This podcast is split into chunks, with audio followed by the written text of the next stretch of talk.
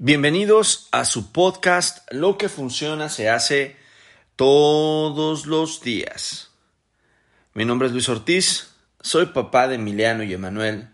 Soy triatleta, networker, speaker, amante de las buenas conversaciones y de las conchas. Pernocto con dos individuos pelafustanes, con mucho calor, por cierto, el día de hoy.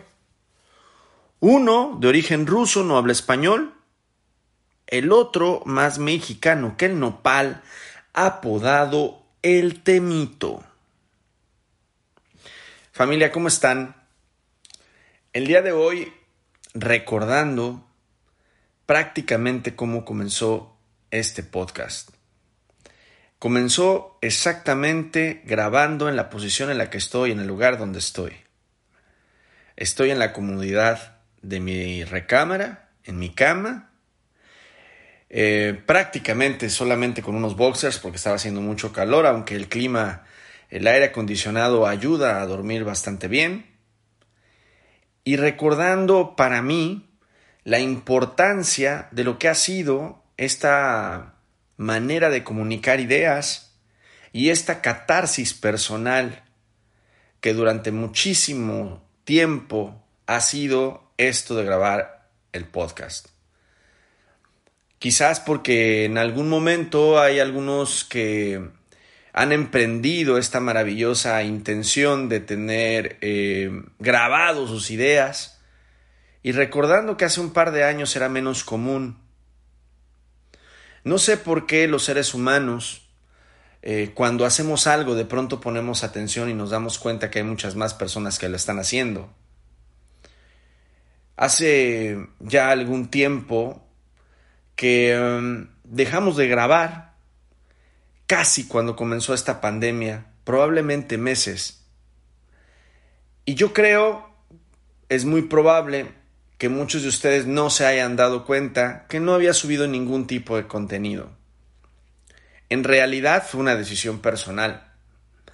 Después de la última grabación y de los últimos temas acerca del tema eh, del manejo de la tanatología, de la nueva normalidad, a la cual no estaba muy de acuerdo, sentí y estoy convencido de que había demasiada información en las redes y que las redes se había convertido en el canal de comunicación de prácticamente todos nosotros debido precisamente a este tema eh, social y esta emergencia social que se había dado con el tema del COVID. Decidí entonces Em, no ser partícipe de pronto de, de esta demasiada y de esta cascada de información que se estaba dando, porque además, de manera personal, tengo que decir que estaba enfocado en mantenerme haciendo y pensando menos. ¿Qué quiere decir? Salvaguardando mi estabilidad emocional, que creo que era lo más importante dentro de esta época había cosas importantes que resolver. Para mí, la práctica de mi rutina diaria de todos los días era sumamente importante mantener el enfoque un día a la vez, solo por hoy. En ocasiones incluso me sentí tan negativo que preferí mantenerme callado, al menos con todos ustedes. Porque una de las cosas importantes de este podcast es sumar y no sumar a la controversia, no entrar en la controversia. Em, y es la, intención con la cual eh, retomo solo por hoy la idea de manifestar algunas de las cosas y de las ideas que he venido aterrizando durante este tiempo. Bueno, déjenme entrar eh, directo al tema porque además eh, el contenido que nosotros o que yo pongo en este canal, pues tratamos de que no exceda de cierto límite de tiempo para que la gente eh, pueda tomarlo rápidamente, a lo mejor en una corrida de 5K, eh, en una vuelta en el carro, vuelta, perdón, le llevamos aquí en el norte a algo que tengas que hacer y que te tengas que subir a tu carro, porque vuelta prácticamente sería dar una vuelta a algún lugar, ¿no? Pero a vuelta decimos aquí algún pendiente que tengas que subirte aquí en el, en el, en el automóvil e ir y regresar y que te dé tiempo. Fíjense que me he puesto a pensar eh, acerca eh, de las cosas buenas, digámoslo así, em, que nos ha traído esta pandemia.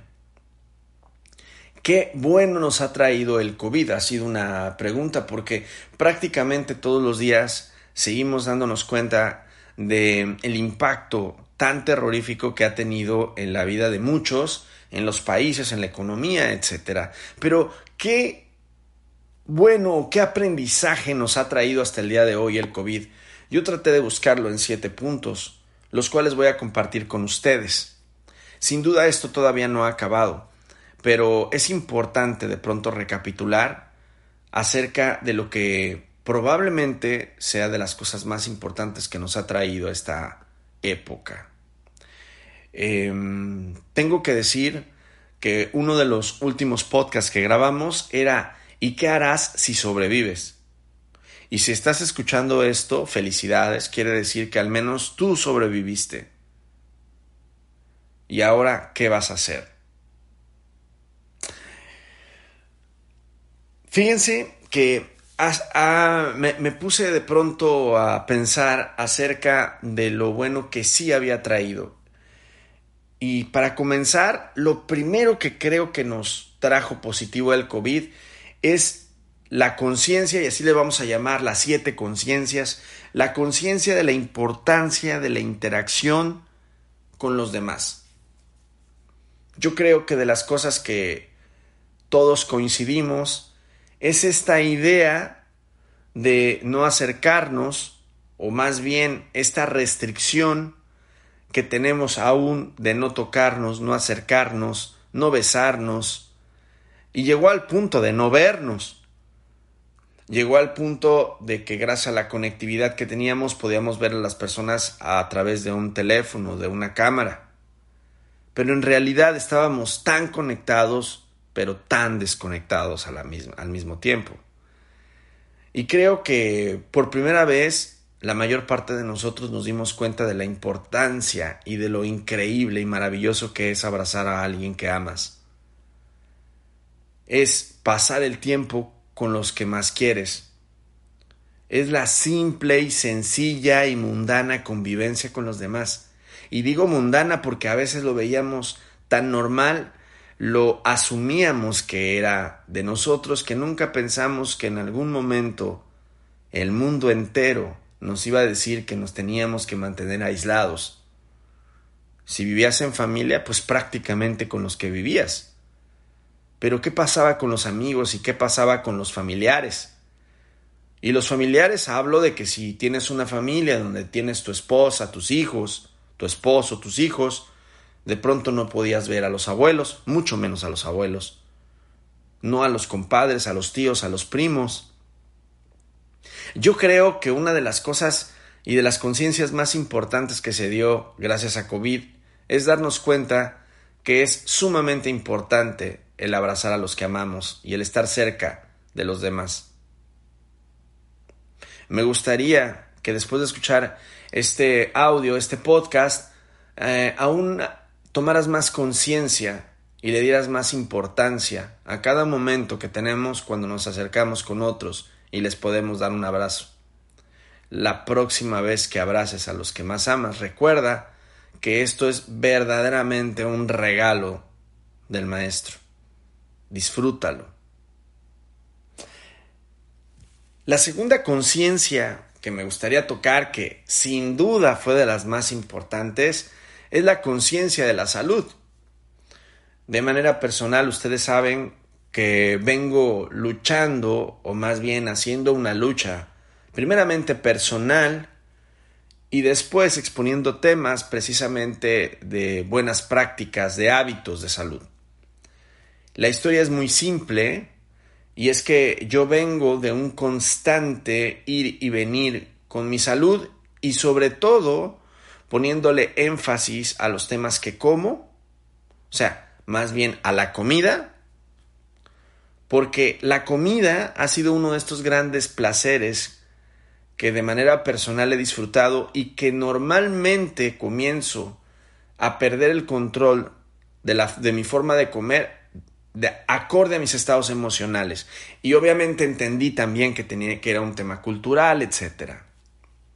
Hace algún tiempo me di cuenta que si no le daba la primordial importancia a mi salud, prácticamente todo lo demás estaba de más. Nadie puede decir que es consciente de sí mismo si al final el único vehículo que realmente es nuestro, que es nuestro cuerpo, no lo estamos cuidando. Cuando llega COVID, de pronto nos dice que la vulnerabilidad viene precisamente de las personas que por, la, que por responsabilidad propia, ¿eh? no quiero hablar de la totalidad porque las totalidades no existen, pero en realidad los más expuestos, la comunidad más expuesta, el grupo más expuesto a que COVID fuera mucho más agresivo eran las personas con hipertensión, las personas con diabetes, las personas con obesidad, que era lo más común. Básicamente si tenías algún otro cuadro crónico degenerativo también. Pero en realidad, al menos estas tres que son causas importantes de decesos en el mundo, bueno, pues COVID lo que hacía y lo que hace es acelerarlo. Y entonces creo que se empezó a hablar más acerca del tema. Y creo que algunos de nosotros nos pudimos dar cuenta que el riesgo lo aumentábamos en base a las decisiones que habíamos tomado mucho antes. En realidad, aunque la hipertensión puede ser por diferentes temas, en la mayor parte de los casos tiene que ver con los hábitos alimenticios y los hábitos de vida. Tengo que decir que tengo muchísimos defractores que me dijeron que bueno, que yo solo corría. Y de pronto esto se volvió sumamente importante. Yo agradezco al día de hoy haber hecho esos cambios de hábitos por esos fondos de sufrimiento a nivel físico que me han permitido mantenerme mucho más estable y mucho más saludable en estos últimos 10, 11 años. Entonces, agradecemos también a COVID el habernos dado esta capacidad de darnos cuenta que tenemos que trabajar con nuestra salud, sí o sí, y mucho más ahora. Está en nuestras manos evitar la diabetes lo más posible. Hay diferentes factores, pero lo que está en nuestras manos, la hipertensión y ante todo la obesidad, que no es un tema de vanidad ni visual. Ya lo vimos que es un tema de salud muy importante. Que detrás de eso también se esconde muchos de los temas emocionales que venimos arrastrando porque sin duda la comida, el azúcar, los carbohidratos, en muchas ocasiones es la manera en que recordamos, o más bien recargamos nuestra emoción tóxica de pronto y al ejecutarnos produce placer y ese placer con el tiempo se convierte en un problema. Gracias COVID por habernos recordado que la primera responsabilidad antes que al servicio de salud público es nuestra responsabilidad personal, nuestra salud. Y en el caso de los que tenemos hijos, precisamente con el ejemplo les estamos ayudando a tener una mejor salud, mejores hábitos y una mejor protección en general para estos temas del COVID. Tengo aquí al lado un poco de café. Hoy es lunes Hoy tengo una especie de descanso activo. Terminando esto me voy a poner a hacer un poco de ejercicios funcionales que buena falta me hacen. Perdí bastante mm, em, fuerza muscular y sobre todo consistencia muscular después del tema del hombro que me mantuvo prácticamente inactivo seis meses en la parte superior y el volver a ganar eh, músculo y, sobre todo como, como esta fuerza pues bueno ha sido complicado sin embargo, vamos ahí un día a la vez, estamos entrenando para un maratón, pero eso lo platicamos en otro momento. Entonces, número tres de, la, de las conciencias, creo que eh, esta es eh, interesante porque es la conciencia de la soledad. que a su vez nos lleva a la cuarta conciencia, que es esta idea también de la conciencia de aprovechar el tiempo. Cuando hablamos de soledad, no necesariamente hablamos de estar solos. Hablamos de esta sensación de estar solos. Y en muchas ocasiones, o creo que estamos en este momento en una época en la que el mundo le cuesta mucho trabajo la soledad. En la que incluso, aunque la soledad se ve reflejada por medio de, las, de, lo que nosotros proyectamos en las redes sociales, en realidad las personas estamos cada vez menos conscientes de nuestra soledad. Y entonces eh, se desencadenan un montón de cosas. Eh, vimos en esta pandemia que, que también lo mencionamos por ahí, que la siguiente pandemia era la pandemia emocional. Vimos que esta soledad sometió al mundo y a muchas personas a precisamente otro tipo de problemas como la depresión, que incluso llegaron a otros puntos más graves como el suicidio o incluso la violencia intrafamiliar. El aislamiento, que no tiene que ver con la soledad, nos provocó que de pronto perdiéramos el control. Hablo en general. De manera personal, a mí me gusta estar solo, me gusta la soledad. Es más, la busco, es más, me encantó de la pandemia. Para los que sabemos y para los que aprendimos y para aquellos que ya no nos fugamos, ojo lo que digo, ya no nos fugamos también por medio de la interacción con los demás, porque hay una parte de la conciencia de la importancia de la interacción con los otros, pero también hay una manera de estarse fugando constantemente con la compañía de otros. ¿Qué pasa si hablamos de que no sabemos estar solos? ¿Qué pasa si hablamos de que de pronto nos daba miedo estar solos y que al final podíamos estar rodeados de personas y al final también nos sentíamos solos? Eso es la soledad. Y de pronto este experimento, sugeridamente a fuerza, que sucede con COVID, nos somete precisamente a esta soledad y entonces nos hace tener conciencia de la misma y saber que no está mal y saber que entonces la soledad uno de los beneficios que tiene es voltear la cámara en vez de verla hacia los demás y al exterior es comenzar a ver hacia el interior y en ocasiones nos damos cuenta que hay muchísimas cosas que solucionar. Yo vi personas que comenzaron a hacer cosas muy interesantes como meditar, obviamente como hacer ejercicio, que comenzaron entonces a ver el verdadero reflejo de sí mismos y ocuparon estos momentos de soledad para tener más conciencia acerca de lo que no estaba yendo bien y acerca de las fugas que estaban teniendo o que estábamos teniendo por medio de diferentes situaciones. El aislamiento provocó que muchas personas, por ejemplo, dejaran de moverse o de viajar. Yo creo que en esta época y en este siglo una de las grandes fugas es precisamente la fuga geográfica es este placer que produce la idea de conocer el mundo, pero más bien es la fuga de conocerte a ti mismo. Y que por medio del movimiento, precisamente, y el nunca parar y el, que, siempre estar buscando otra idea con tal de conocer el mundo, pero no conocerte a ti. ¿Y de qué sirve conocer el mundo si no te conoces a ti? aguas con esta pregunta. Y creo que además ha sido una de estas grandes prácticas, esta necesidad de aprobación y esta necesidad constante de decirle al mundo que estamos moviéndonos, pero que en realidad a veces, y yo lo viví, estás en algún sitio maravilloso, pero finalmente si no tienes conciencia de ti, estás ausente. Es más, llega al punto en que ni te acuerdas con exactitud de los lugares en donde estuviste.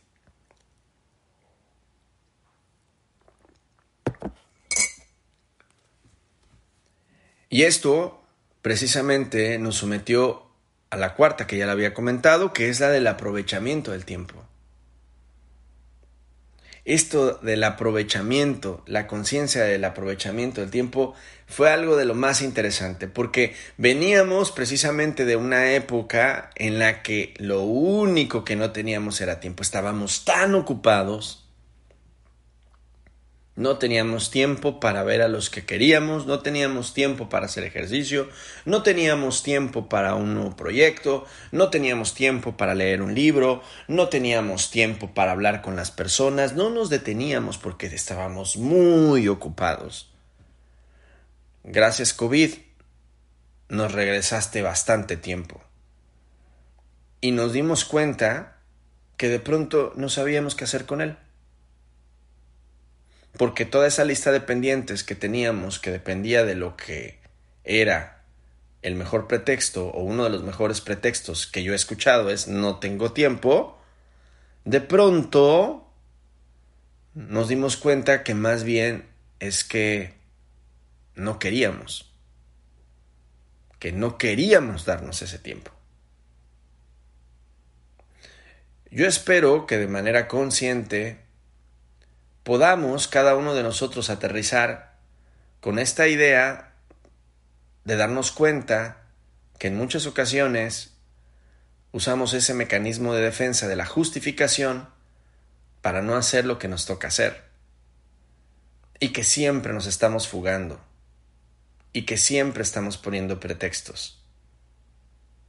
Claro, si todavía no se te acabaron los pretextos, no te preocupes. Ya llegará el momento. Pero en realidad es ahora donde nos dimos cuenta que teníamos las mismas 24 horas que los demás. Y que gracias a que no nos teníamos que transportar, no teníamos que estar en la oficina, incluso muchos negocios cerraron por mucho tiempo, literal cerraron por completo. Había tiempo de más. Hubo gente que se puso a arreglar su casa, que la pintó. Yo fui uno de ellos. Claro, no la pinté, alguien me ayudó a pintarla porque soy pésimo para hacer cosas handyman, dirían acá al otro lado, en Estados Unidos. Soy pésimo, pero en general sí me puse a hacer estas cosas y me puse a algunos pendientes y sí a arreglar algunos cajones que estaban mal, al buscar tener un poco más de orden.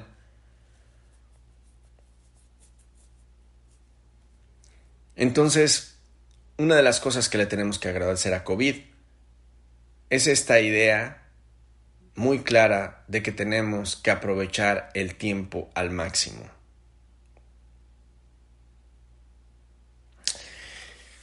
La sexta, que creo que fue de la que comencé hablando cuando comenzó la pandemia, es la conciencia de la mortalidad. Sí, todos vamos a morir. Creo que mm, eh, COVID ecualizó, platicaba con Bogart y me gustó cómo lo utilizó, ecualizó esta idea de la muerte. Nos dimos cuenta que todos nos podíamos morir y que a todos nos podía dar COVID y que además, en un principio habrán cambiado las cosas un poco, no dependía siquiera de que tuvieras o no dinero, de que... No, no, no, no, no. Era como un tema en donde los ricos y los que tenían menos oportunidades de pronto estaban ecualizados en el mismo miedo a morir, en donde a veces ni siquiera el dinero que tenías te podía salvar de todo esto que parecía pues bíblico. Y yo creo que hablando de las otras conciencias de las que he estado mencionando, en muchas ocasiones vivimos, y está bien, sin la idea de que podemos morir. Tiene sus beneficios, pero creo que además tiene muchas más implicaciones que no son muy buenas. Quitémosle la palabra buenas, eso es básico. Más bien que hay que tomar en cuenta y que la conciencia de morir al contrario le da una mayor fuerza a la vida. Y no siendo románticos de moda, de decir que tenemos que vivir como si fuera el último día y cada cosa. No, no, no, no. Porque también lo que significa la muerte y la conciencia de la muerte depende de la séptima conciencia de cada uno de nosotros, y eso es de cada uno, que es la fe. La certeza de lo que se, de lo que se espera, la convicción de lo que no se ve la fe, la conciencia de la fe. Y la mortalidad tiene que ver también mucho con la fe, o sea, con lo que creemos que significa la muerte dentro de nuestras creencias.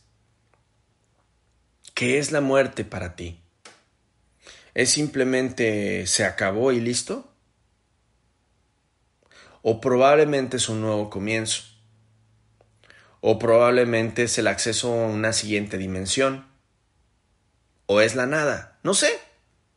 Dependiendo del concepto y tu fe en cuestión de la muerte, es quizás el temor o el miedo, racional o irracional, fundado o infundado, y la importancia de la conciencia de la mortalidad de nuestras vidas, que es la que le vas a dar. Lo que sí me di cuenta es que la mortalidad puso a prueba en todos nosotros nuestra fe. Y la fe no es un tema necesariamente religión. Ni siquiera me gustaría entrar en la controversia acerca de las creencias personales de cada uno de nosotros. Lo único es que realmente puso a prueba esto. Pongamos un ejemplo. Si decimos que hay un poder superior y Dios como alguien y cada uno de nosotros lo concibe, y acorde a las creencias, la mayor parte de las creencias y las religiones, habla que después de la muerte no todo se acaba, hay, un, hay algo más hay una siguiente vida, por decirlo así. Incluso hay unos que marcan como que está el paraíso. Y entonces, ¿por qué tanto miedo a morir? ¿O será que nuestra fe o nuestras creencias no tienen tal convicción como creíamos?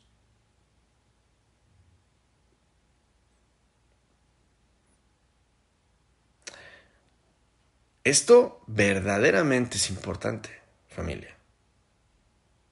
Porque entonces esta séptima conciencia de la fe o de nuestras creencias personales, sugiero nos pongamos a revisarlas y o sustentemos verdaderamente la fe en lo que creemos o busquemos algo si es que estamos en una búsqueda en donde realmente estemos convencidos de que absolutamente todo lo que tiene que pasar es porque tiene que pasar.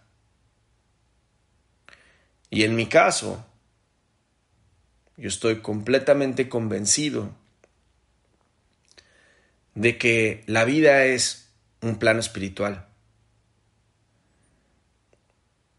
Y que sin duda el morir me lleva a otro plano. ¿Cuál? No sé. Ahora que esté por allá, les platico. Por lo pronto, estos podcasts serán como el eco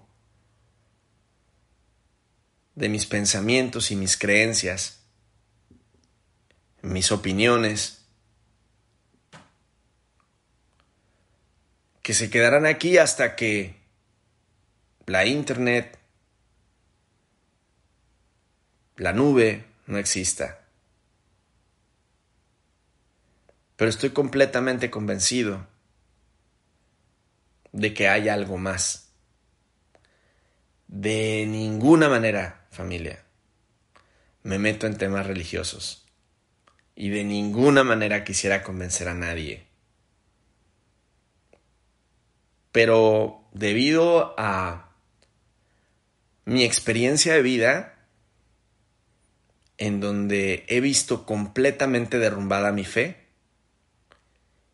en donde he negado la existencia de alguien superior. Con autoridad lo digo y con las experiencias que he tenido, nuevamente redundo en esto, que estoy completamente convencido de que hay algo superior.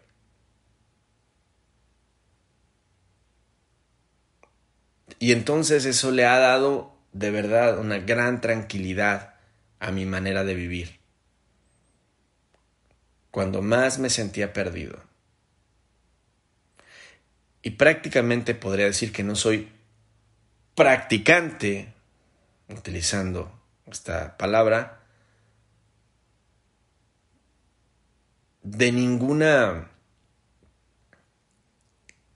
religión al día de hoy. Crecí con una formación católica. Sin embargo, para mí, el sustento de mi fe hoy en día va mucho más allá de todo esto. Va en la plena convicción y fe de la existencia del Maestro.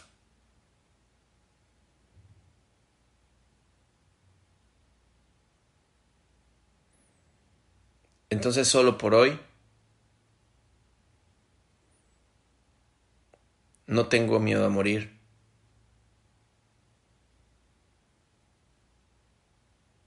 Y la muerte, en parte, es también una esperanza. Así que, bueno, aquí están siete puntos personales desde mi cama, como comenzó este podcast, sin tanta producción, que creo que además esto era lo que más me gustaba y me sigue gustando. Es simplemente compartir ideas, pensamientos. No intento convencer a nadie. Tengo una opinión como todos tenemos un ombligo. No tengo la verdad absoluta. Simplemente soy un ser humano que está en una constante búsqueda. Hoy me desperté queriendo sumar un poco. He tenido bastantes em, mensajes y muestras de que algunas de las cosas que estamos haciendo aquí han ayudado,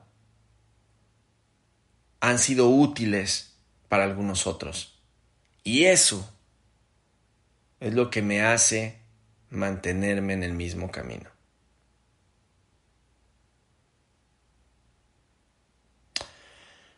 Puedes escribirme a luistodoslosidías.gmail.com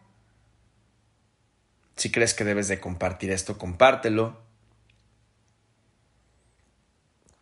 Y recuerda que lo que funciona se hace todos los días.